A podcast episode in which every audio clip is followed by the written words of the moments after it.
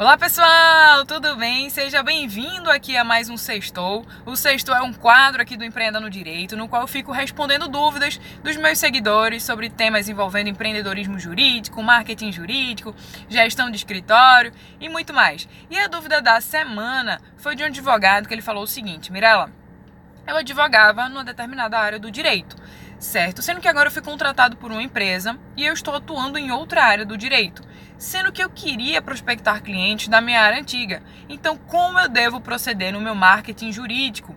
Essa dúvida foi de um advogado, mas pode ser a sua dúvida também. Então, para exemplificar aqui o vídeo, né, como forma hipotética, eu vou dizer, vamos supor que ele trabalhava na área trabalhista e que agora ele está na área tributária. E aí, como é que ele deve proceder ali no marketing jurídico dele? Então, pessoal, a principal dica que você deve começar é realmente definindo ali a sua área de atuação. Isso foi um ponto que esse advogado já tinha em mente. A partir desse momento, vou deixar duas dicas de marketing aqui que você já pode aplicar a partir de hoje, a partir de agora. A dica 1 é exatamente façam o networking, tá, pessoal? Então, inicialmente, seus primeiros clientes, eles vão vir ali dos seus amigos, dos seus familiares. Então, pega ali a tua lista de contato no telefone, no Instagram, no Facebook e verifica, poxa, quem da minha lista de contatos pode ser um possível cliente meu? quem da minha lista de contatos pode ser um possível parceiro meu.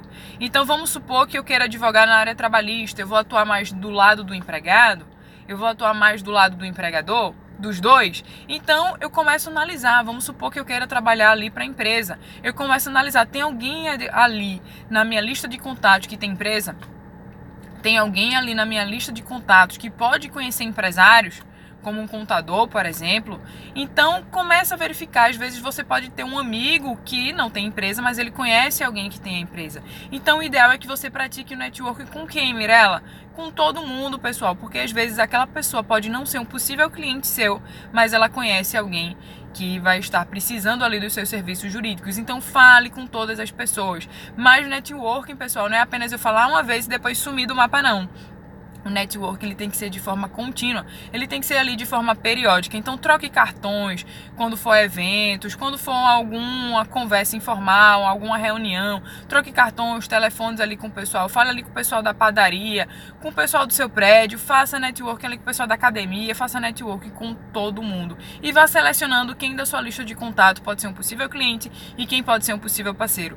E a dica 2 que eu quero deixar aqui para você é exatamente que você foque no seu self marketing, tá, pessoal? Então, de nada adianta eu ser um excelente advogado na área trabalhista se as pessoas não sabem disso.